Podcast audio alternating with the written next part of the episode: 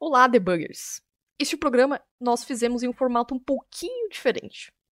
Nos surgiu a oportunidade de entrevistar o Warren Ane, que é o CEO do RavenDB. Para quem não sabe, banco de dados NoSQL, orientado a documentos. Mas como ele não fala em português, fizemos este programa em um formato totalmente em inglês. Então, se você não se sentir confortável em ver esse programa, esse podcast, neste formato, não se preocupe. Nós lançaremos em seguida, junto com o Daniel Jesus, os detalhes para explicar sobre essa entrevista e para falar um pouco mais sobre o banco de dados RavenDB. Portanto, não nos deixe de enviar seu feedback e tenha um ótimo podcast. Você está ouvindo Café Debug. Very good morning and afternoon and good evening. Is start the podcast Café Debug, your technology podcast to not bug your head. My name is Jessica Nathalie, your host, and with me co-host Weslley Fratini. Hey guys, everything is fine? Yeah. And for you who are listening to us, don't forget to follow us in your social network. We are LinkedIn, Twitter, and Instagram. And you can enjoy our community Discord and website, Café Debug. We are speaking English because we have uh, an international guest.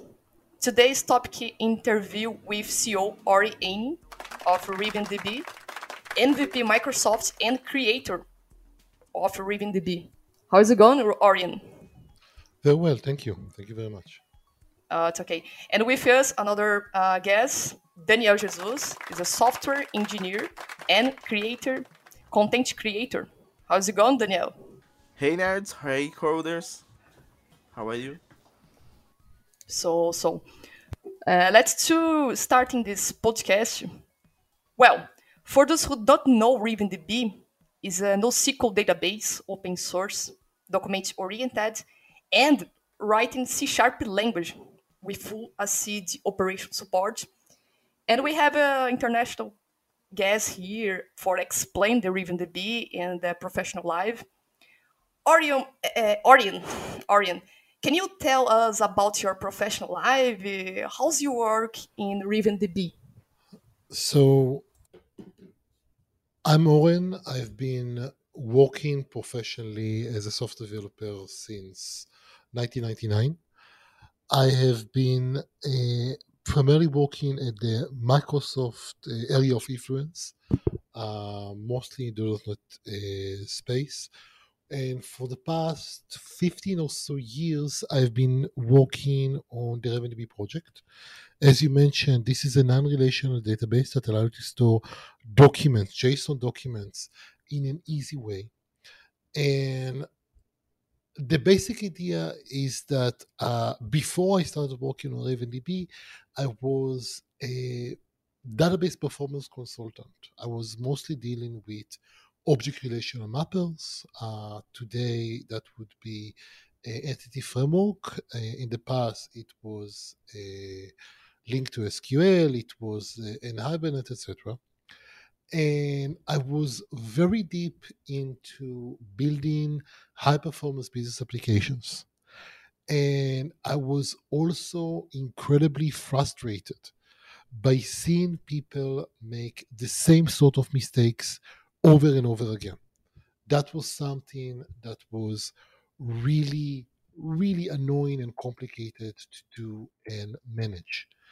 And after the uh, hundred time that I saw people fall into the same sort of error, I decided that I, I had a dream. I had this vision of, oh, I wish there was this database that wouldn't cause me to keep falling down on my face each and every time. And eventually, I couldn't get it out of my head. It was just buzzing there all the time. So I sat down and wrote a design document. And then I, it wasn't enough. So I sat down and wrote some code. And then I realized that I'm spending 20 hours a day working on this. And now we're here at the point where I'm actually uh, have a product and we've been in production since 2010. And uh, the product still RavenDB is a database. It's still running in C Sharp. You can run it on Windows, Linux, Docker, Kubernetes, wherever you want, whatever on premise or uh, in the cloud.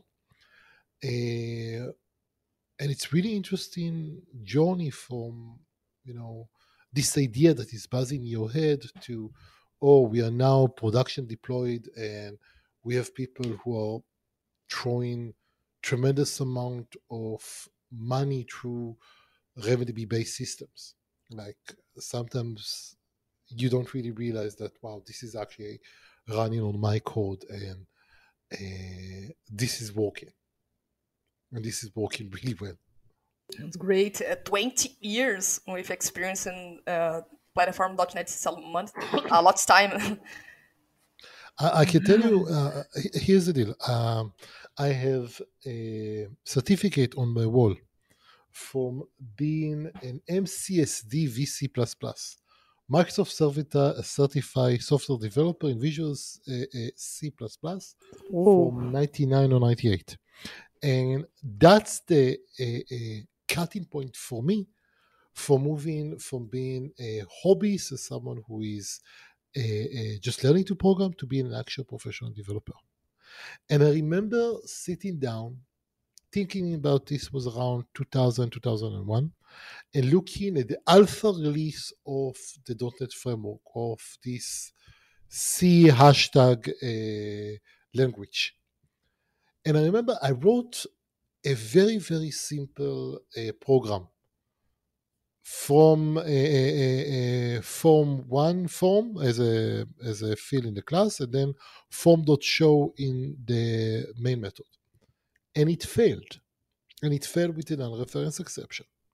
So I, I remember thinking that, oh, well, this is alpha, obviously it doesn't work, and giving up on that for a few months. And then a few months later, I came back and I realized that, oh, I know what I did wrong. When I ran the code, I defined a field called form, uh, system Windows forms, and that was the field. And I never initialized that because I came from C and I expected that to be filled by the, the struct. And it took me a while to realize what's the difference between references in C sharp and pointers in C. But when I realized what my problem was that I was missing and new, I went ahead and I cre- and I cre- recreated the same type of error in C++. I had a class, I have a form pointer form that I did not initialize, and I uh, try to call a method on that. And in C sharp, I would get an reference exception in line so and so. In C++, I, uh, I got um, access violation at memory address and some hex number. And I remember looking at those two errors and deciding on okay from now on i'm a c sharp developer because i want to know that this all happen in this line and not trying to read hex stamps to understand what's going on. And given the timeline this is something that actually happened in the early 2000s again 2000 2001 before .NET 1.0 was even out. And i find it quite hilarious today because one of the things that I had to do with RavenDB is really and truly worry about the overall performance of the system. What do I mean by that? RavenDB is a database, and people throw a lot of data into that. And one of the ways that we, we are being measured is how fast are we able to actually answer to queries, process requests, or sort of things. Which means that I care actually by quite a lot about the machine code that is being run. So on the one hand, I used to be the C++ developer, and that's the natural way to think about, oh, this is now I'm building database, assistant software, something like that. On the other hand, I have been spending a decade and a half being in the database in C Sharp. And it's been a really interesting experience, especially as things improved, I think, since 2014, 15 or something like that. roughly around the time that Microsoft came out with a .NET Core and the big shift into being cross-platform and all of that. Because right now, if you compare an old .NET Framework uh, application and .NET uh, modern .NET, modern .NET 7.0 now, and try to look at how they work on the surface, they look to be really, really similar to one another. They are okay, they are pretty much the same. I have a dictionary here, I have a dictionary there, and everything runs and works. Once you realize that the level of control that you have available to you as a developer working in a high level language, it's absolutely amazing. Just to give you some context, I'm able to work with direct memory. I'm able to control what sort of machine code is being generated. I'm currently writing code that is making use of a, a hardware intrinsics. So I'm able to utilize from C sharp eh, a AVX instructions and all sorts of stuff that previously I would have to either use C or drop all the way down to assembly. Furthermore, now we have the tools and abilities to look at C sharp code and look at the generated assembly. And it is actually really, really amazing how good the tools are. You can go to sharplab.io. And if you put that in the browser, it will give you what looks like an IDE. And you can use that to look uh, into what is the generated assembly that is being written, but being generated by the compiler for you. And now you're able to take that and optimize your code accordingly. And the funny thing about that is that this goes completely against the grain of working with high level language. Oh, if I'm using C or C, obviously I have to worry about memory allocation and all of the details and stuff like that. But I want to write in a high level language so I don't have to deal with all of this minutia. And what we found was that working with C sharp allows me to have the best of both worlds because I'm able to, on the one hand, to have really high level concept and really expressive ways of writing things. At the same time, I'm able to take the hotspots and optimize them to the nth degree. I have control over memory uh, memory placement and allocation, the ability to drop down all the way to hardware instructions, all of that in a package that makes it really, really easy and cheap to develop and work. And I cannot emphasize enough how crucial this is. For to, just to give some context, I'm now working on a code base that far exceed millions of code. And Great. the usual manner that I work on that is throw that into Rider or Visual Studio and hit F5.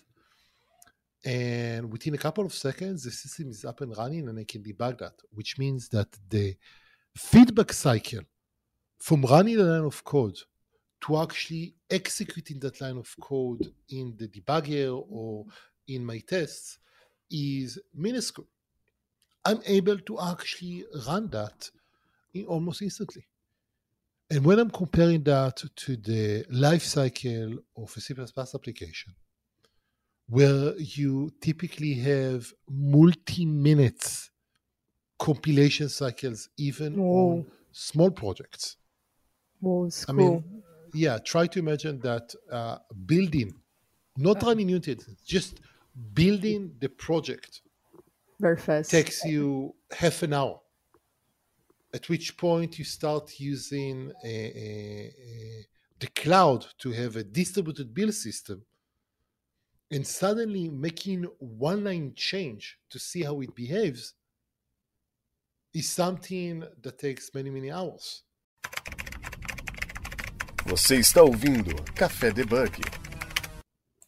It's uh, interesting because um, I didn't know the Raven DB is writing C sharp. I'm surprised. Oh, it's it's great, isn't? It's a it's a different. That's- Yeah.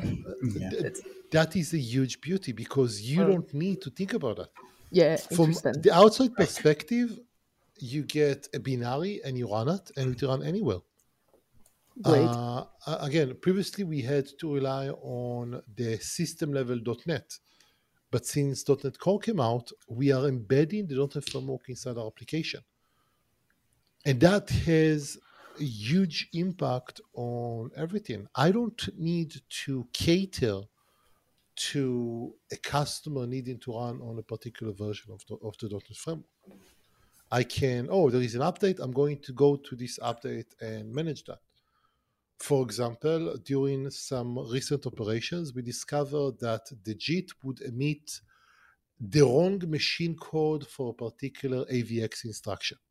And yeah, so try to imagine doing something like that. And okay, now I can take the fixed JIT and just include that in my project, which I'm already doing, just the, the new version. And I don't need to wait for the infrastructure team to authorize that or something like that. It is an insanely cheaper way of doing things. Uh, uh, Orion, I think he- Wesley has a on contribution here. Yeah. question. I have one question, Aaron. Uh, how does RavenDB uh, distinguish itself from other NoSQL databases in the market? The primary reason RavenDB even exists is to be easier because I really love the idea of non-relational, specifically because I saw all of the complexity involved in a relational systems. Most data, most data models don't fit naturally into a relational model. Let's take the what is probably the simplest uh, model of an invoice. Well, let's look at a realistic invoice. You have uh, the customer and the uh, provider. You have the line items. The line items have the products that you sell. You have discounts and benefits and terms of payments and a whole bunch of other stuff like that. And by the time you end, uh, you complete data model, if you're using a relational database, you're using dozens of tables, which is absolutely insane. Try to imagine that I want to pay an invoice by, oh, I have 50 uh, in cash. I want to also use this gift card, and the rest, let's put it on uh, the card. Okay, each one of those is a separate table in a relational system. That's not fun to work, and it's really, really hard to make it work efficiently, properly, in a simple manner. If you're using a document database, then the data model just lend itself a lot easier to how you actually work in most business applications. So when I started getting tired of looking at relational databases disasters, I started looking into other NoSQL databases that existed. And at the time, there were quite a lot. There was Project Voldemort and Riak and MongoDB and CouchDB and a whole bunch of other things. Some of them no longer, no, no, longer exist. But the one thing that all of them shared was really hard focus on some particular metric, typically being web scale, at the expense of everything else. Now, I write, or at least I uh, uh, used to write business application for a living, which means that I don't want to live without transactions. Transactions greatly, greatly simplify my life. Now, speaking this as someone who has written multiple transactional systems, both distributed and locals, I like to believe that I understand that very well. I would never want to implement something like that as part of a business application. It's not the role of the business developer to understand all of the intricacies, all of the minutiae that goes into properly developing a transactional system. No. Leaving aside, yeah, try to imagine what happens if I have Uh, here's a great example. The people compare, no, uh, RavenDB with uh, uh, Mongo MongoDB for about the um, uh, performance, um, availability, and uh, other Yeah. things too. Mhm. So, in terms of performance, uh, one of the things that I uh, took from the get go is that, okay, I want to have a system, I want to have a transaction, I want to have it high performance. But there are three layers of that. And the most obvious layer, there is the benchmark. And the benchmark is when you set up everything to get to the uh, optimal uh, uh, situation. So I have a query, I have a data set, it fits in memory, I have an index on that, I have a query that uses that index, etc. And that's lovely, it gives you really nice numbers. But the problem with that is that in most environments in the real world, that is not your limiting factor. You're not going to run into the optimal scenario. And it turns out that for the most part, databases are fast enough that one of the most important aspect, most of the biggest cost that you have here is not using the not the uh, time that it takes the database to process an operation, but just the back and forth of going to the database. Let me give you a very simple example. Let's say that I want to render the, the invoice page. So I have to load the invoice details and I have to load the customer details and maybe I have to load some other details around that and each one of those is a separate query. In a typical Hi. system, hi, Hi, Holly. Uh, I have a question for you. yes. Uh, what's what was your inspiration to develop RavenDB? Uh, I read through the code base of CouchDB. It's written in Erlang. I actually have a, a list of uh, um, code reviews that I like to do in my blog. And um, But do, do you have a lot on this idea? I have Or I, I- I, have a- I have a blog, and I every now and then I do a big of you. I'm posting some of the Mm, uh, some of the details on that here, and uh, the really interesting uh, from my perspective is that I went through and read every single line of code in CouchDB, and I was absolutely amazed in how that worked. At the same time, I couldn't get the software to run. I put the, the link to some of my uh, uh, reading notes about that in the, the notes here. But try to imagine that at the time I had like 10 years experience and I spent a few weeks going over the uh, the code in details and I went and read every little bit uh, about that. And I was unable to actually get it to run, which is kind of insane.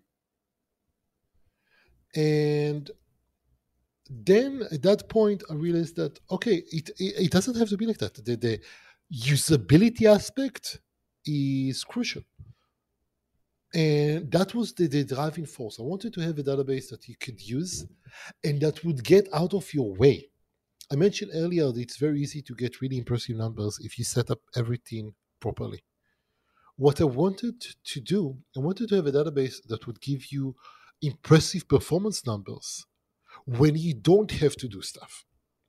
For example, let's say that I need to query invoices by date show me all of the invoices for this particular customer uh, uh, and show me the latest 10. That's a really trivial scenario. And you go and you should be able to write a query for that very cheaply and very easily, unless you have lots of data. At which point you realize that, oh, I have to set up the appropriate set of indexes in order to be able to answer those queries efficiently. And you have to balance the cost of new indexes with the cost of queries and a whole bunch of really crazy set of rules of thumbs and behaviors or things like that. With RavenDB, you run the query and there is no index. So RavenDB says, hey, I don't think that you meant for me to be slow. I'm going to analyze your query and generate the optimal set of indexes for you that will answer the query. So you can think about it like this when you start throwing data into RavenDB, it's going to store that. When you start querying over this data, it's going to actually make sense out of the operational behavior that you have. Oh, your query over the invoice based on the date field, and oh, your query based on the customer ID. I know that I can generate the appropriate set of indexes to make sure that this is fast. So we are actually able to do that transparently and on the fly. Now, if you go to DBA and tell them that, oh, I'm going to create a new index in your system, they're probably going to have a heart attack because creating a new index is a really expensive and risky operation. It may lock the table, it may consume lots of resources, stuff like that. With RavenDB, the whole design from the get go was that I don't assume that I have a DBA. I, in fact, I assume that I don't have one and I have to manage on my own. I have to be able to run and run well without any outside assistance. So we pushed a whole lot of smarts into the way that RavenDB operates.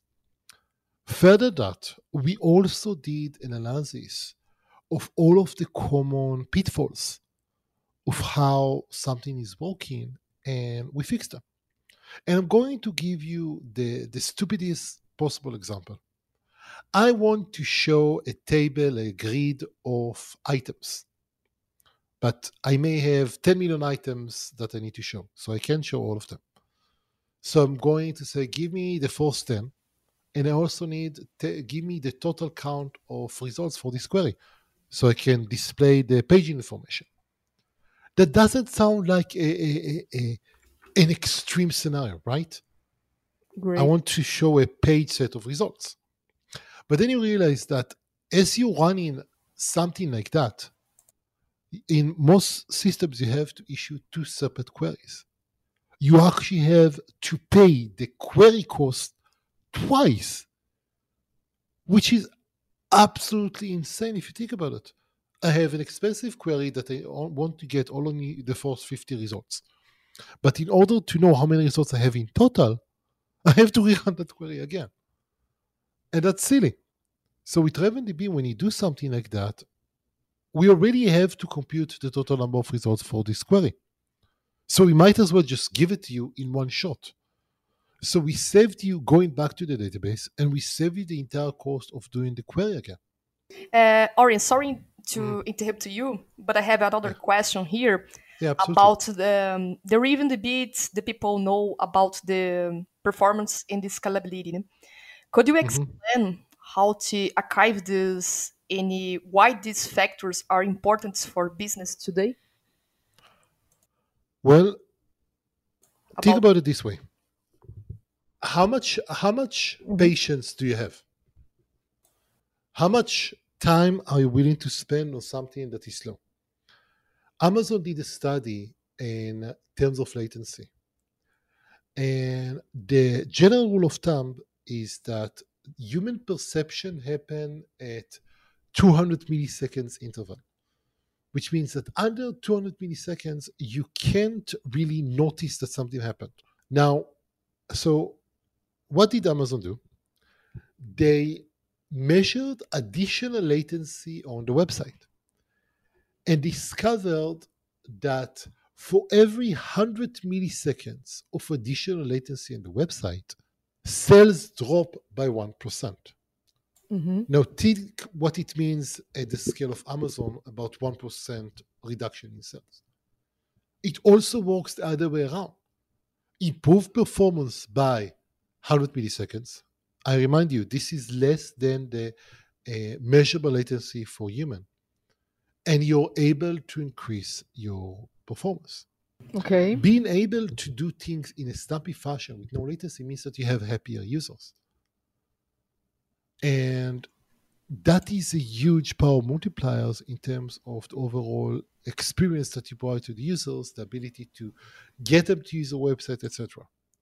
In the same sense that driving to work at 2 a.m.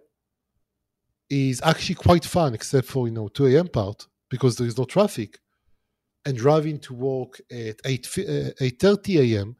is typically a nightmare because of traffic.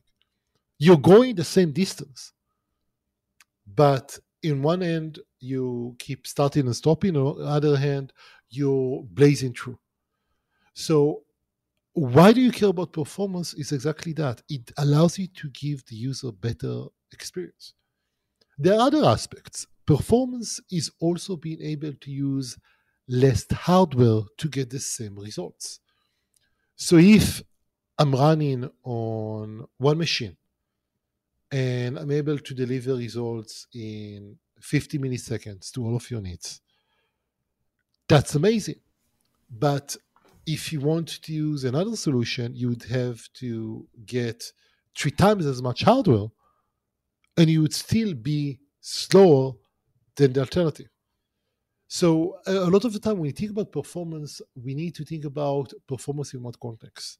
And I typically like to think about other latency so we can improve the, laten- the, the reduce the latency of a solution by being higher performance and about the hardware budget well okay i have to i've already met and exceeded my performance my latency goals my performance goals now i can start saving money by using less hardware this also applies quite uh, uh, empathically on the cloud because if you have a high performance systems, that means that you can pay a lot less on the cloud instances that you need. It also means that as you scale, you can just, oh, let's get a bigger box and get massive increase in performance rather than, oh, now I have to go into a fully distributed environment and try to figure out how to do things that way. Você está ouvindo Café Debug. Uh, I have another question. For example, in my application, uh, I am using MongoDB. Uh, it should be easy to migrate to RavenDB? Uh, to most extents, yes. So the data model of Mongo and RavenDB are very similar. They are both based on JSON documents. The devil is in the details, however, because of the sort of features that you're using. For example, uh, most of the MongoDB feature will exist in RavenDB, the vice versa, not so much. Uh, let me give you a typical example. Um, with Mongo, you have something called a lookup that allows you to uh, get a related document. RavenDB has that as an includes, but uh, Mongo has a, I think you call it aggregation framework RavenDB have MapReduce indexes. They serve mostly the same purpose, but they are actually vastly different. So let's talk about uh, that scenario for a second. If we have uh, the need to do some aggregation, the classic example is I'm always using invoices. How much money I made per customer last year? Which is okay, let's go over all of the invoices, group by customer ID, where date is this year, something like that. Uh, with Mongo, a query like that using aggregation framework would have to go through all of the uh, all of the indexes, all of the invoices, and that sucks because that means that this is quite expensive. With RavenDB, this query behind the scene actually uses a MapReduce index, which means that RavenDB actually generate the results, save them to the side in a format that allow me to update them. So the typical way that you want to do that, oh, I want to know how much money I made per customer and I run it on a weekly, monthly basis because it's so expensive. With RavenDB, we do the same, but instead of running that on a weekly basis, we say, oh, we are storing the internal structure of this uh, query inside of RavenDB in such a way that allows me to update the total results very easily and cheaply. So you have an aggregation query, and instead of having to deal with, oh, this is updated once a week, this is, you know, a few milliseconds delay from whatever latest information you have. Uh, other important aspects are around the sort of uh, usage scenario that you have. RavenDB is meant to be a transactional environment. So you're supposed to use that as the system of record, OLTP, business application, something like that. At the same time, uh, it offers you really important features, whatever this is, spatial queries or full text search or the ability to uh, integrate with Kafka or RabbitMQ.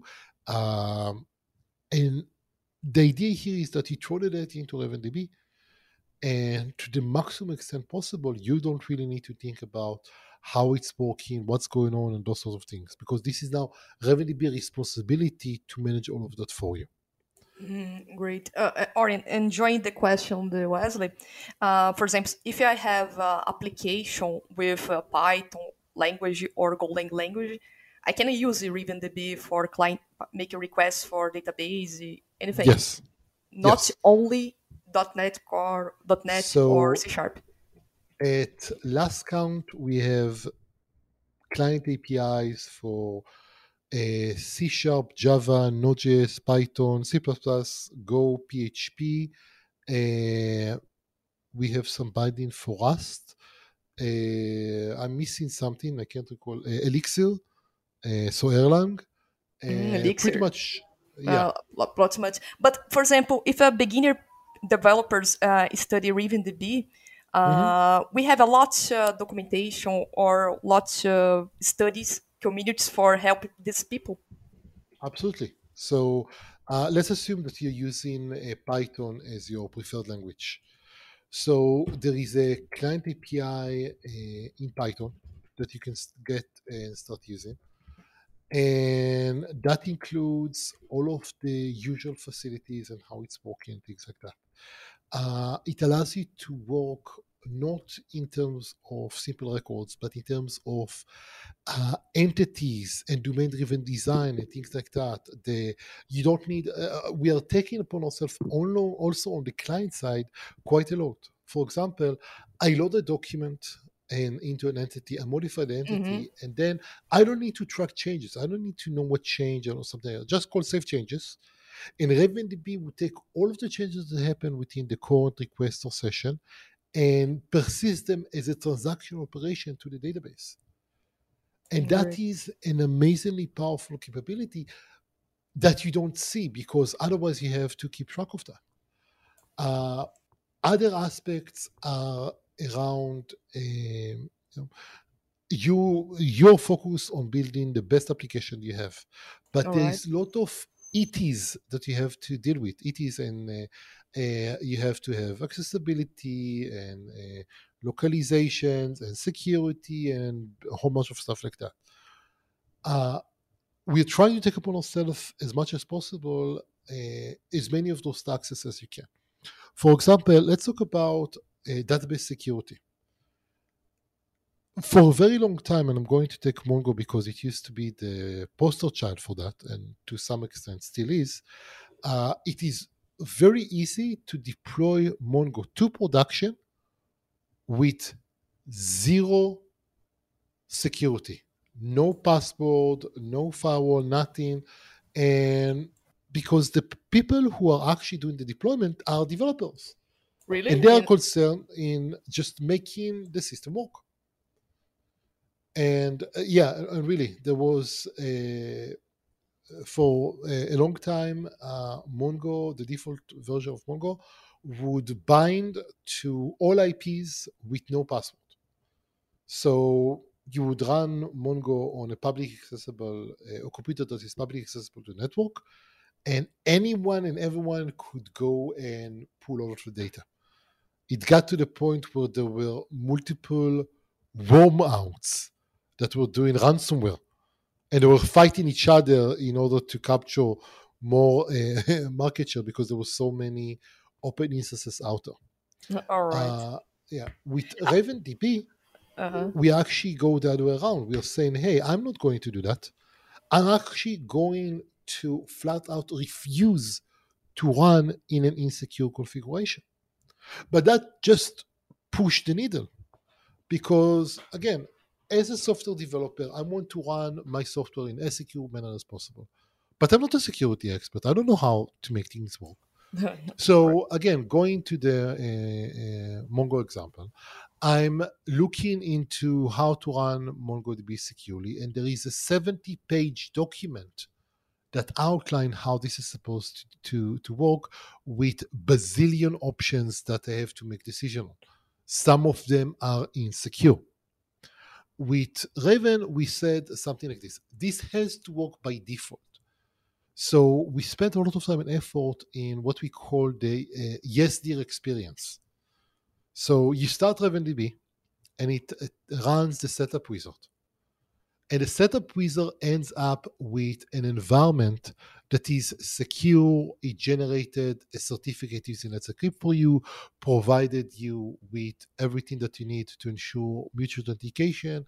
And there are no decisions that you have to make. We have selected the highest level of security to implement and then made it easy to work this way which means that down the line, there is no reason to run in a secure fashion, which means that we can require running in a secure fashion.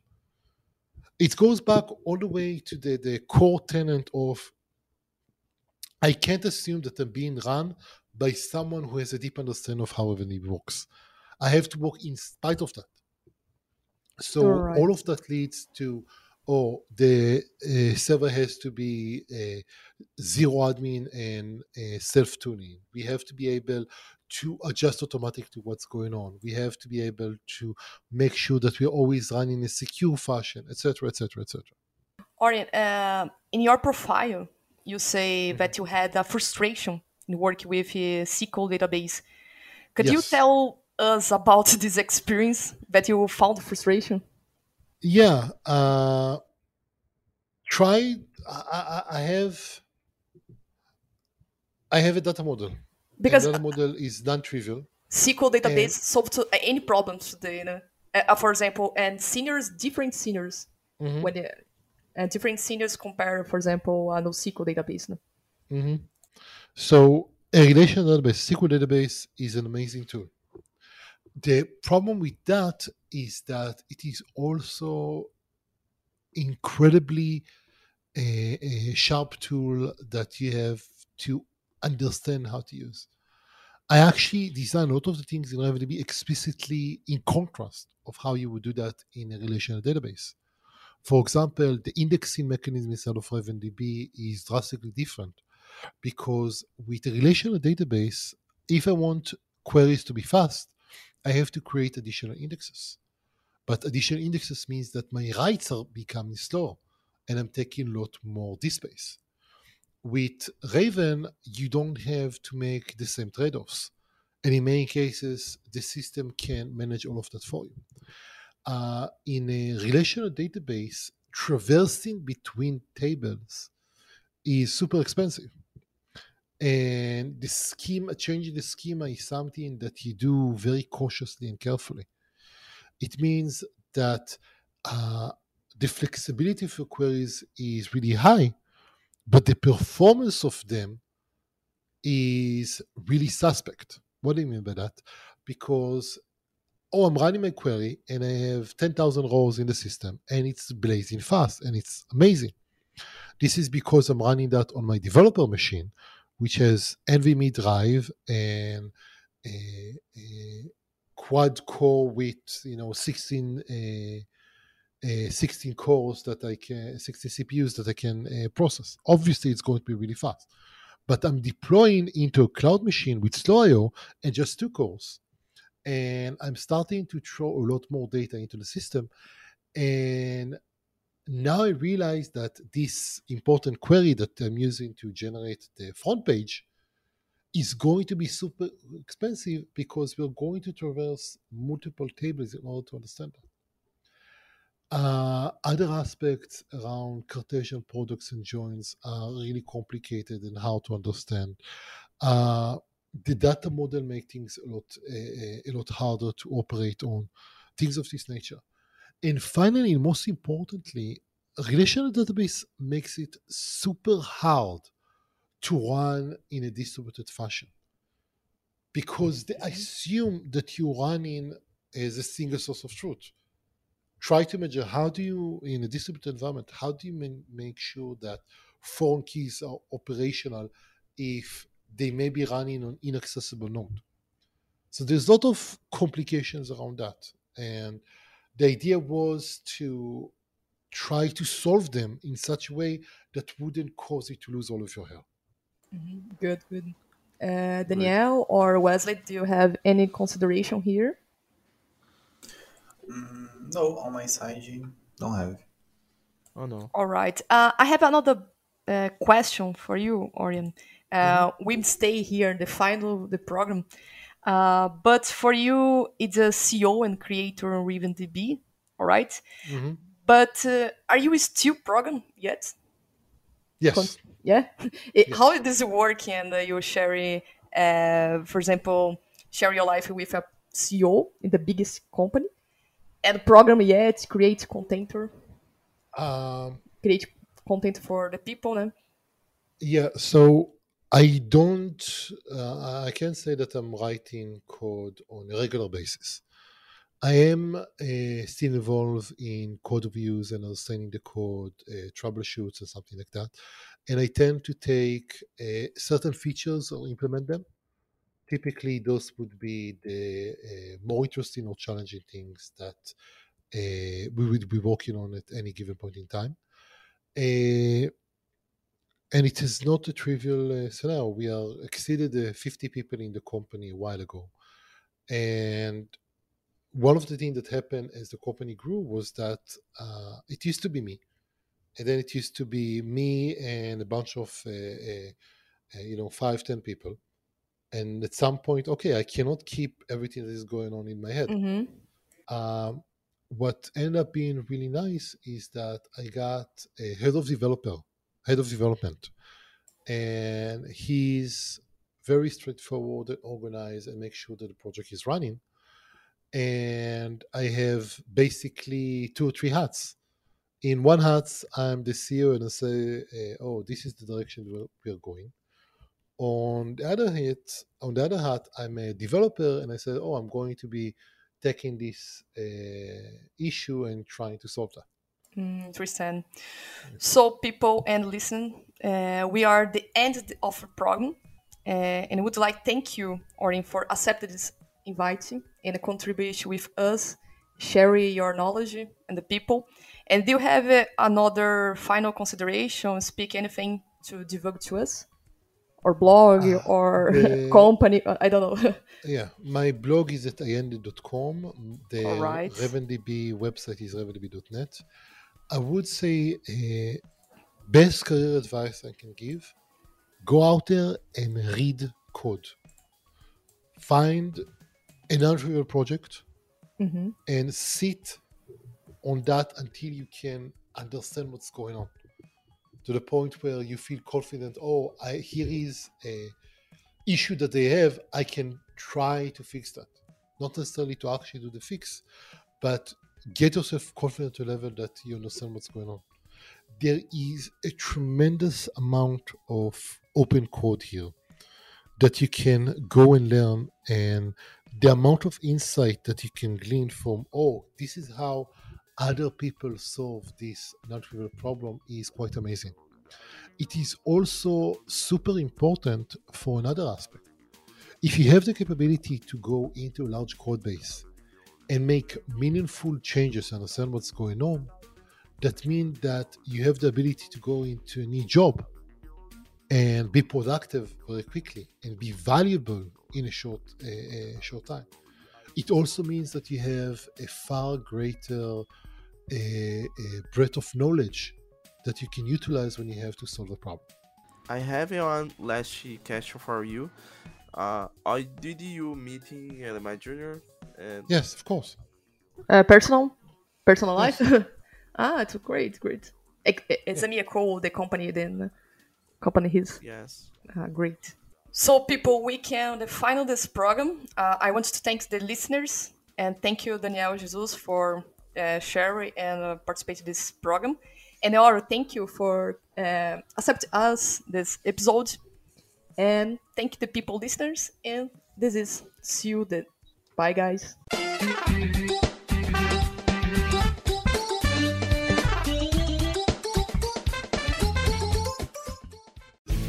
Este programa foi editado por Café Debug.